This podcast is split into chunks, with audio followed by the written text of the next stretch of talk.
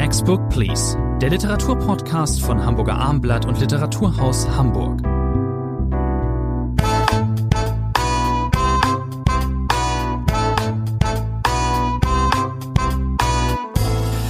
Neue Folge. Heute besprechen Rainer Moritz und meine Wenigkeit Thomas André drei Titel. Wir sprechen über Richard Fords neuen Roman Valentinstag, über R.C. Sheriffs Zwei Wochen am Meer und über Emma Kleins Roman Die Einladung. Wir fangen an, Herr Moritz, mit dem ähm, Veteranen der amerikanischen Literatur, mit Richard Ford. Der hat jetzt äh, ein Abschlussband vorgelegt zu einer ich hätte fast gesagt Trilogie, das sagt man immer so, ist aber gar nicht so. Das das fünfte Frank Biscombe Buch, der fünfte Frank Biscombe Roman Valentinstag. Wie heißt der nochmal im Original?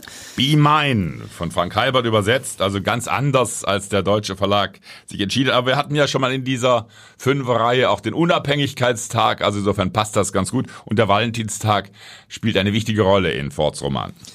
Wir sind, äh, es ist eine Art Road Novel.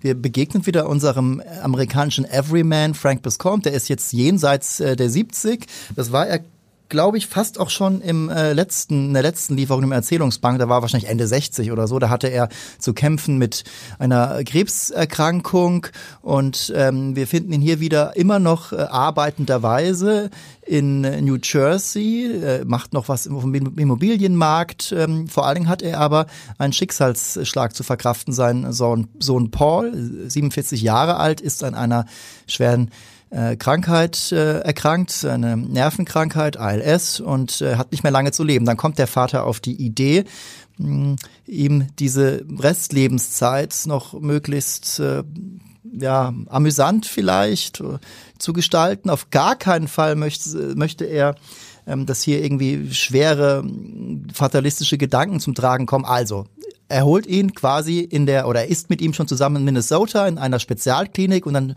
entscheiden sie sich oder äh, er beschließt, wir fahren jetzt zusammen zum Mount Rushmore. Das ist ein äh, ähm, äh, wichtiger Ort in den USA.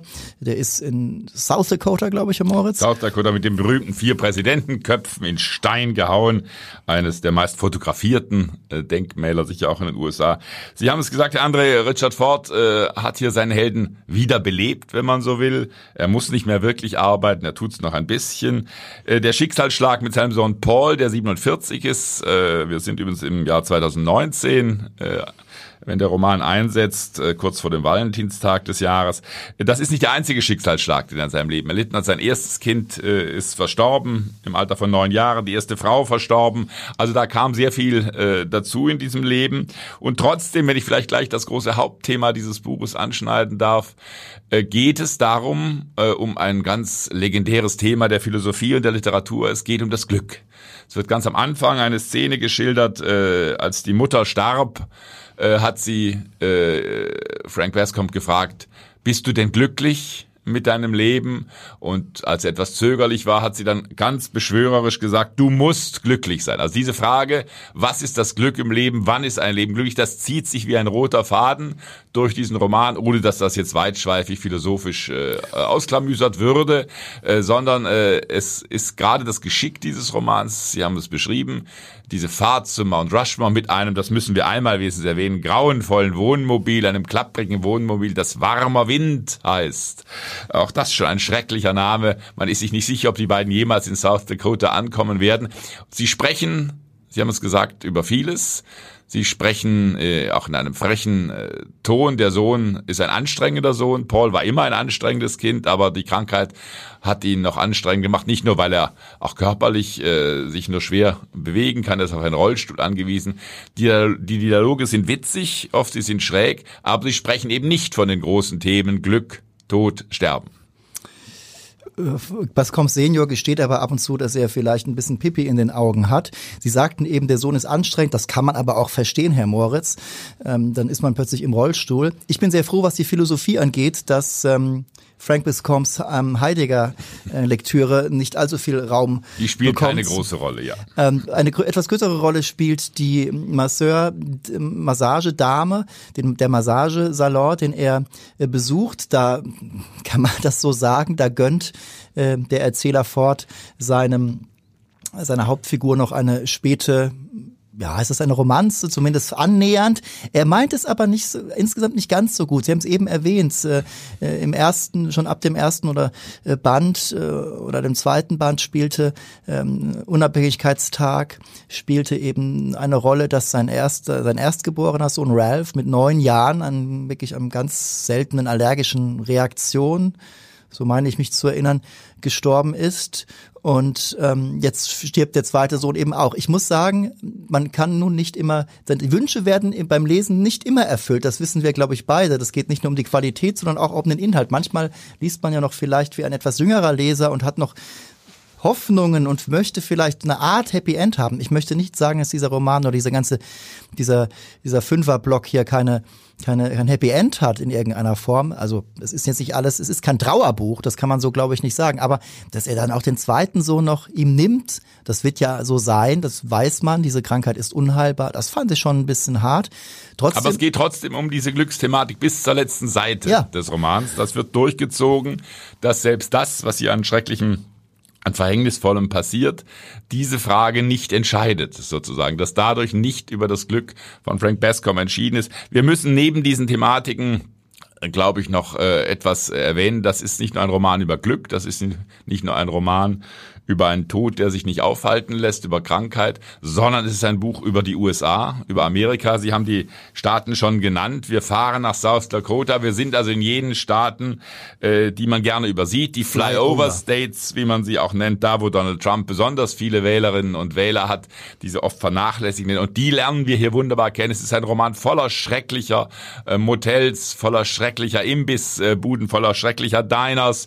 Also das ist wirklich Amerika pur, das wir erleben meine Lieblingsszene spielt in Mitchell in South Dakota. Da ist der sogenannte Corn Palace, der Maispalast. Den gibt es wirklich. Den hat sich Richard Ford nicht ausgedacht. Den dürfte man sich auch nicht ausdenken. Wo alles mit Mais ausstaffiert ist. Den gibt es seit vielen, vielen Jahrzehnten. Es gibt auch einen Souvenirshop, eine Boutique quasi, wo es auch ganz scheußliche Dinge mit Mais gibt. Das ist einer dieser Angelpunkte auf dieser Reise durch die USA.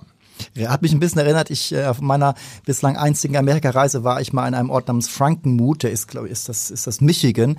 Das ist so ein von deutschstämmigen betriebenes äh, Wo da Sie rumkommen, Herr André, wo ne, Sie nicht, rumkommen. Nicht wirklich, nicht wirklich. Aber das, äh, genau, so ein, so ein äh, Touristenort, den man sich eigentlich nur in der Kälte vorstellen kann. Und man weiß ja, es ist da eher kalt und auch der Roman spielt dort gut, wenn man äh, in dieser Kälte eher im Winter. Gut, wenn man in einem Auto namens Warmer Wind fährt, dann friert man wenigstens dort nicht. Also, das ist ein Buch wie immer bei Ford über Amerika. Das ist die zweite Ebene. Es ist, wir befinden uns im typischen Richard Ford Flow. Man liest das ähm, sehr gerne, auch wenn die Thematik teilweise hart ist. Ähm, ich bin bei sieben Punkten. Ich schließe mich Ihnen ungern an. Sie wissen, das versuche ich zu vermeiden, aber ich muss auch heute bei sieben Punkten. Wir sind uns enden. leider viel zu oft einig. Kommen wir nun zu einer äh, jüngeren amerikanischen Autorin Emma Klein. Die hat vor einigen Jahren tatsächlich für Furore, für, Furore gesorgt. Entschuldigung. Mit dem äh, Debüt The Girls, nun ihr zweiter Roman, hat sie wahrscheinlich einen ordentlichen Vorschuss erhalten.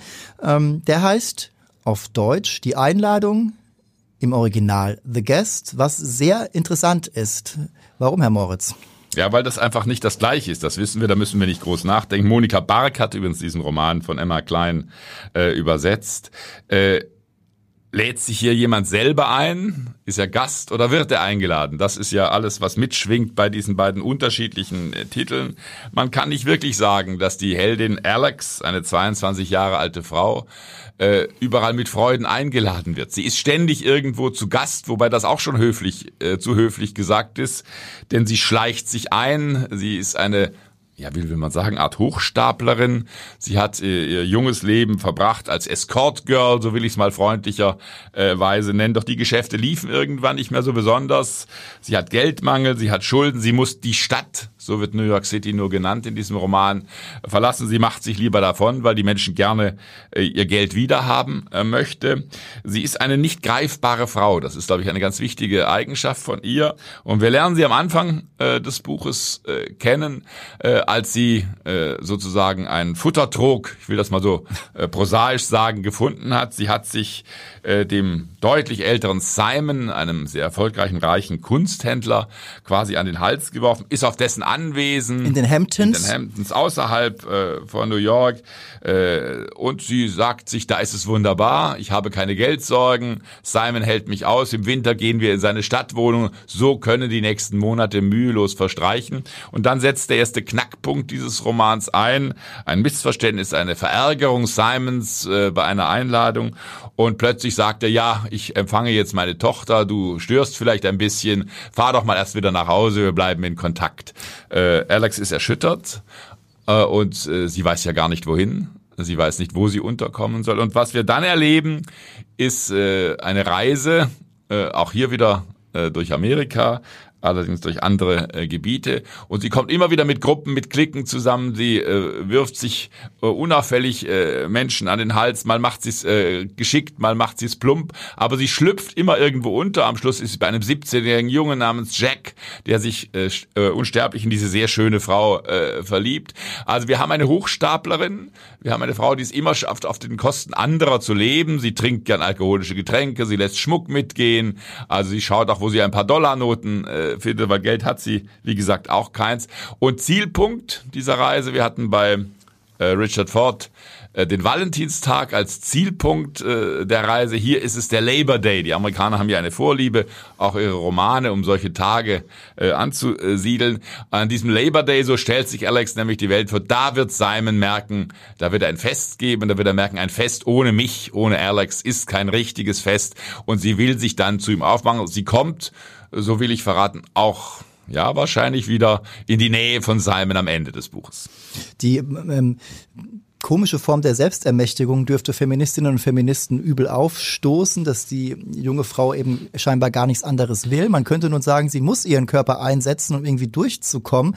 Das könnte man auch kritisch lesen. Manchmal dachte ich bei der Lektüre, ähm, da mir die die reichen Seimen und so weiter und so fort auch nicht wirklich sympathisch sind. Das ist schon okay, was sie da abzieht. Und wie sie es macht, ist ja sehr kunstvoll. Sie stiehlt übrigens nie zu viel. Sie passt, also sie ist kein großartiger Langfinger. Sie äh, nimmt dann eher lieber die 50 Dollar, damit es auch nicht so auffällt. Ähm, ich finde, dass die, die deutsche, ähm, der deutsche Titel, die Einladung, der ist man kann da viel drüber nachdenken. Der ist jetzt auch nicht so verkehrt, aber er hat natürlich eine ganz andere Stoßrichtung. Das kann man eigentlich so nicht machen, weil es ja gegen die Intention der Autorin unter Umständen ist. Aber eine Einladung ist das immer doch, denn sie ist Projektionsfläche. Übrigens auch notgedrungen beim Leser. Man erfährt von ihr sehr wenig. Sie kommt aus Upstate New York, das sagt sie irgendwann mal. Aber ansonsten gibt es da keine großartige Backstory. Das heißt, man kann auch nicht wirklich äh, moralische Urteile über sie, fällt man vielleicht am Anfang leicht, aber man weiß ja nicht, was hat, was hat sich eigentlich zugetragen in Kindheit und Jugend war. Gab es da eine Art von Verwahrlosung? Warum ist sie so? Klar ist aber, im Jetzt, in der Jetztzeit ist sie Manche würden sagen eine Schmarotzerin, manche würden sagen, sie ist halt eine Hochstaplerin, sie macht das sehr, sehr geschickt. Ähm, lustig ist dieser Roman eigentlich nie, das darf man, glaube ich, so sagen, will er auch gar nicht sein. Er, man blickt auf diese Reichen, man findet dort durchaus etwas, was man irgendwie mit aus Klischees sowieso weiß. Also sympathisch sind die nicht. Die Eltern kümmern sich nicht wirklich um ihre Kinder. Die jüngeren Leute, da sind sehr unglücklich. Simon lebt natürlich mit der Frau seiner Tochter auch nicht zusammen. Ähm, ja, also. Ist es nicht furchtbar, André, ein Roman eigentlich mit vorwiegend unsympathischen äh, Figuren? Das muss man aber erstmal als Autorin, als Autor hinbekommen. Emma Klein schafft das, glaube ich, ganz gut. Sie schafft das äh, aus zwei Gründen, glaube ich, weil sie nicht psychologisiert im engeren Sinne. Das heißt, sie versucht äh, neutral von außen zu betrachten, was passiert hier. Also diese moralischen Urteile, die wir beim Lesen vielleicht fällen, die werden nicht wirklich insinuiert von Emma Klein. Und sie schafft es, diesen Roman zusammenzuhalten durch ein Netz von, ich will es mal altmodisch Leitmotive nennen. Das heißt, wir haben die Drogen, die Medikamente, den Alkohol, das ist eine Klammer äh, dieses äh, jungen Lebens. Und äh, wir dürfen das Wasser nicht vergessen. Das Wasser, die vielen Pools, die ihr begegnen, das Meer spielt eine ganz entscheidende Rolle. Das hat manchmal sogar etwas Befreiendes für Alex, wenn sie endlich schwimmen kann, wenn sie alles vergisst. Also ich habe lange keinen Roman mehr gelesen, in den Swimmingpools so eine bedeutende Rolle spielen wie hier bei Emma Klein. Die Metaphorik ist doch sehr klar. Es geht gleich so los. Sie hat ein bisschen was nimmt sie da, Xanax oder was, irgendwie Tranquilizer, bisschen zu viel und äh, wird sehr schlaff beim Schwimmen in der Eingangsszene und wird dann beinahe abgetrieben. Das heißt, dass sie eine prekäre Existenz ist. Das wird da eben schon gleich überdeutlich. Äh, das ist vollkommen klar. Und das macht diesen Roman auch durchaus spannend, weil da passiert ja jetzt gar nicht so viel, aber man fragt sich immer, fliegt sie jetzt in dem Zeit jetzt schon auf? Einmal ist sie am Strand und dann ganz geschickt macht sie plötzlich den Leuten dort deutlich, das sind irgendwelche Kindermädchen von reichen Familien und plötzlich schleicht sie sich da ein und tut so, als sei sie die Freundin einer einer Familie, die sie gar nicht kennt und macht sie an diesen Jungen heran, mit dem sie dann in so eine Art was ist ja, das? und in diesem Club braucht sie nur den Namen dieser Familie, äh, die sie gar nicht kennt, äh, angeben schon, ist alles umsonst, ist der Burger umsonst, sind ja. die Alkoholiker umsonst, wunderbar. Also es ist äh, in einer mm, schlanken, teilweise eleganten Prosa geschrieben, man liest das sehr leicht, ob danach mega viel hängen bleibt, wage ich jetzt zu bezweifeln. Herr Moritz, wie viele Punkte geben Sie? Wieder mal sieben Punkte. Ich bin bei starken sechs. Ähm, kommen wir zum letzten Titel für heute, den haben Sie ins Rennen geschickt. Werter Herr Moritz ist auch ein, sag ich mal, ein typischer Moritz. R.C. Sheriff, zwei Wochen am Meer. Ein Kleinod, ein literarisches Kleinod. Ähm, ich kannte den Autor überhaupt nicht. Gerade als Ott, der den Roman übersetzt hat, äh, stieß, glaube ich, auch eher durch Zufall auf ihn. Man er wurde, glaube ich, darauf gestoßen. So macht es, so ist es wahrscheinlich meistens, genau. genau. Nein, R.C. Sheriff, wir müssen äh, äh, zwei Worte zu diesem Autor sagen, den man in der Tat nicht kennt. 1896 geboren, 1975 gestorben, im Ersten Weltkrieg schwer verwundet, dann als Versicherungsangestellter gearbeitet, dann der Durchbruch am Theater, Ende der 20er mit einem Stück über den Ersten Weltkrieg. Das hat ihn berühmt gemacht. Der junge Laurence Olivier hat die Hauptrolle gespielt äh, bei der Premiere. Und R.C. Sheriff hat vor allem dann immer wieder Theaterstücke, er hat Drehbücher geschrieben. Er hat lange Zeit auch in Hollywood verbracht. Also er ist immer wieder gependelt zwischen London und Hollywood und hat dort immer wieder sehr erfolgreich Drehbücher äh, geschrieben und aber auch immer wieder Romane veröffentlicht. Und dieser Roman, The Fortnight in September, zwei Wochen am Meer, 1931 erschienen. Immerhin schon zwei Jahre später gab es bei S. Fischer die erste deutsche Übersetzung von Hans Reisiger, einem Freund äh, Thomas Manns, der diesen Roman äh, übertragen hat. Und jetzt hat ihn der Unionsverlag eben wieder entdeckt. Es ist ein klassischer Ferien-Sommerroman. Wenn Sie erlauben, skizziere ich kurz die Hauptakteure. Äh, dieses Buches. Äh, wir sind, wie gesagt, in diesem Zeit, ungefähr in der Zeit, in der der Roman auch geschrieben wurde. Die Familie Stevens ist die Hauptfigur. Das ist das Ehepaar Ernest und Flossie Stevens. Drei Kinder. Ernie, Dick und Mary äh, schon äh, bis 20. Mary schon hat die 20 schon erreicht, also keine ganz kleinen Kinder mehr.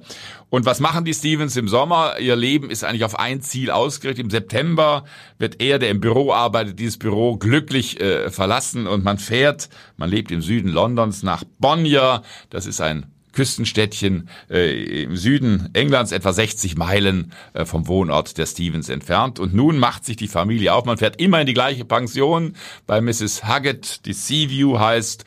Und man tut immer das Gleiche. Man bereitet akribisch Vater Stevens hat ein paar neurotische Züge. Ich glaube, er ist das er, der das akribisch Diese Reise vor, er macht eine Marschordnung, wie es im Roman heißt. Das heißt, jeder kriegt eine Aufgabe, bis man endlich in den Zug äh, steigt. Diese Zugreise mit Umstiegen besetzt. Mutter Stevens fürchtet sich wahnsinnig vor dieser Zugreise, was da alles schiefgehen kann. Und was in diesem Roman passiert, ist herzlich wenig wie Karl-Heinz Ott in seinem Nachwort äh, schreibt. Wir sind zwei Wochen mit dieser Familie. Arsi Sheriff hat selber einmal gesagt, ich wollte über einfache Menschen schreiben, die normale Dinge tun. Und davon genau handelt dieser Roman. Das heißt, wir erleben diese kleinen Vergnügungen. Man spielt Cricket, man hat einen Krug Ginger Ale geordert, der so groß ist, dass er für die zwei Wochen reist. Die Tochter verliebt sich ein bisschen in einen halbseidenen Schauspieler. Man hat eine teure Hütte, die man sich eigentlich sich nicht leisten kann, am Strand äh, gemietet. Erstmals in diesem. Erstmals äh, Mutter Stevens und dann kommen neben diesen kleinen Vergnügungen, man ignoriert, dass die Pension nicht mehr in bestem Zustand ist. Man will da aber ganz sicher im nächsten Jahr wieder hinfahren zu Mrs. Huggett. Und äh, es geht aber eben auch um die kleinen Ängste, um die Sorgen. Der Sohn Dick weiß nicht recht, hat er den richtigen Beruf äh, ergriffen. Sein Vater hat ihm eine Stelle zugeschustert. Vater Stevens erinnert sich, äh, an Niederschläge seines Lebens. Er ist nicht mehr Schriftführer des Fußballvereins. Man hat ihn einfach ziehen lassen. Also solche Kle und Mutter Stevens, das ist fand ich besonders schön hasst eigentlich diesen Urlaub am Meer. Sie will überhaupt nicht dorthin fahren. Natürlich wird sie den Teufel tun und irgendetwas ihrer Familie davon zu erzählen. Das heißt, sie muss mitspielen, kriegt aber Portwein.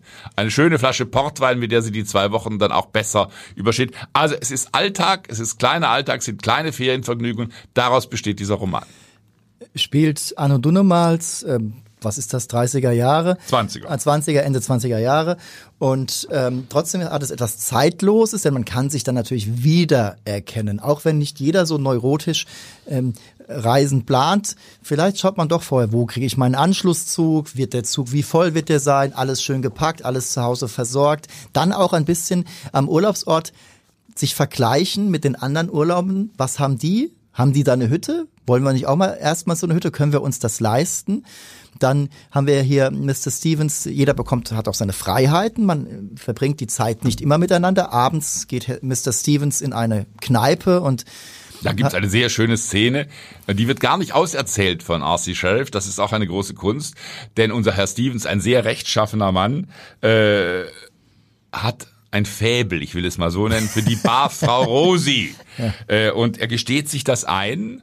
Äh, und es heißt einmal an einer Stelle, ich zitiere das vielleicht mal, weder konnte noch wollte er leugnen, dass sie sich, dass sie seine niederen Instinkte weckte, weil ihm bei ihm diese niederen Instinkte jedoch Gottlob nicht so niedrig waren wie bei anderen Männern machten ihm seine Gefühle für Rosie keine wirkliche Angst. Also da passiert nichts in diesen zwei Wochen, aber er hat diese niederen Instinkte für Rosie. Rosie schäkert ein wenig mit ihm oder man tut so gemeinsam, als sei er so ein Womanizer. Ich weiß nun aber nicht genau, ob Rosie ihn auch ein bisschen auf den Arm nimmt.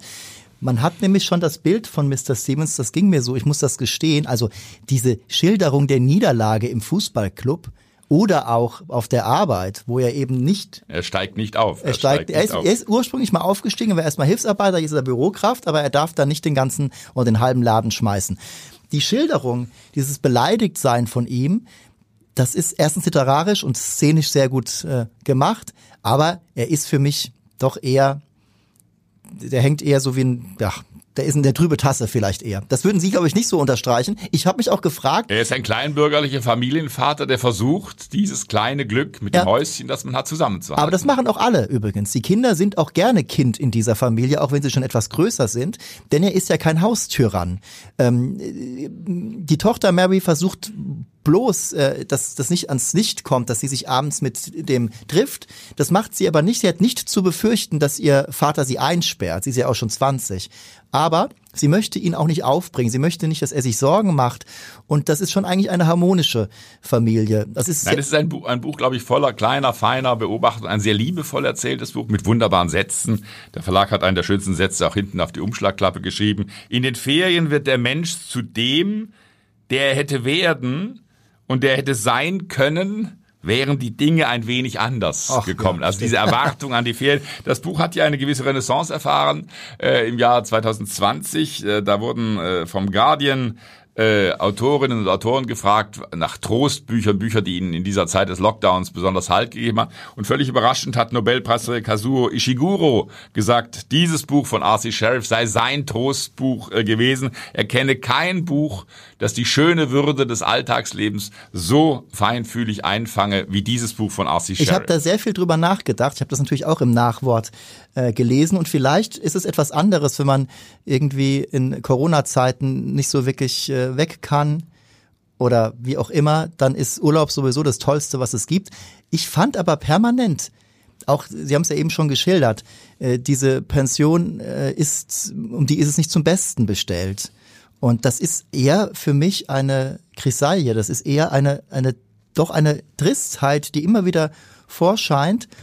Und Aber diese Tristheit darf man sich nicht eingestehen. Man sieht sie ja, die Familie ja. sieht, dass da was abgesprungen ist, dass Mrs. Hackett auch nicht mehr so gut kocht wie früher äh, vielleicht. Aber man möchte zum einen dieser Frau nicht wehtun und zum anderen möchte man nächstes Jahr wiederkommen und setzt darauf, dass es Sea-View dann immer noch geben wird. Aber trotzdem, mir ging das beim Lesen permanent so. Das ist jetzt für mich kein, natürlich überhaupt keine super Feier des, äh, auch des, des Sommers. Wir sind hier auch im Altweibersommer eher, im, im Spätsommer. Äh, da ist man ja eh manchmal schon ein bisschen erschöpft oder man muss jetzt den Herbst gewärtigen, der bald noch kommt. Das ist ungefähr die Stimmung. Das ist aber natürlich sehr gut gemacht. Ich habe mich nur gewundert über diese diese Zuschreibung, die der Literaturnobelpreisträger dort an den Mann gebracht hat und an die Frau. Mir ist bisschen aufgefallen, wenn man jetzt mal auf den Stil zu sprechen kommt, ich habe mich ähm, interessanterweise an meine kindliche und jugendliche Enid Blyton äh, Lektüre erinnert gefühlt das äh, ist, kommt vom Stil her ein, bisschen hin zumindest. Also ein man, sehr kleines bisschen, liebe Herren. Naja, also man muss schon sagen, dass äh, die Herrschaften in derselben Zeit äh, geschrieben haben. Vielleicht liegt es einfach nur daran. Man hatte ja auch natürlich eine Geschichte, die völlig ohne Handys und so weiter auskommt. Das ist relativ... So soll das Ende der 20er Jahre gewesen ist, sein. Das ist ziemlich erfrischend, das, ähm, das muss ich sagen. Es war übrigens gar nicht abwertend jetzt gemeint mit Enid Blyton. Also das ist ja, haben Sie das früher nicht gelesen als Kind? Ich habe von meiner Schwester immer mir die Hanni und Nanni Romane Also das war überhaupt ein Gesicht. Haha. Das, Ohne Witz. Wirklich? Natürlich. Haben Sie darüber schon mal, haben Sie sich darüber, äh, hören, hören wir das hier? schon mal geäußert. Ach so, wir können wir, darüber mal ein Grundsatzgespräch hören, hören wir hier nicht exklusiv. Ich, ich habe Hani Nanni, glaube ich, nach 20 Seiten aus der Hand gelegt. Aber fünf Freunde gelesen, egal, das war überhaupt nicht abwertend gerade gemeint, sondern es war eine schöne Erinnerung, ein bisschen was mit dem, mit dem, Antiqu antiquiert ist auch schon, das ist wirklich negativ. Nein, aber mit diesem altmodischen Stil, der mir in dem Fall hier auch sehr gut gefallen hat. Sie dürfen, werter Herr Moritz, Ihre Wertung abgeben. Mir hat dieser Roman ausgesprochen gut gefallen. Ich habe kein so schönes Buch, so langsam erzähltes, so ruhiges, das, äh, das, feines das, Buch. Das stehen Sie irgendwie in den drauf, letzten ne? Monaten äh, gelesen. Deswegen gebe ich neun Punkte. Oh, ich bin bei starken sieben. Das war die neue Ausgabe von Next Book Please. Rainer Moritz und ich verabschieden uns, danken für Ihre Aufmerksamkeit und wünschen wie immer gutes Lesen.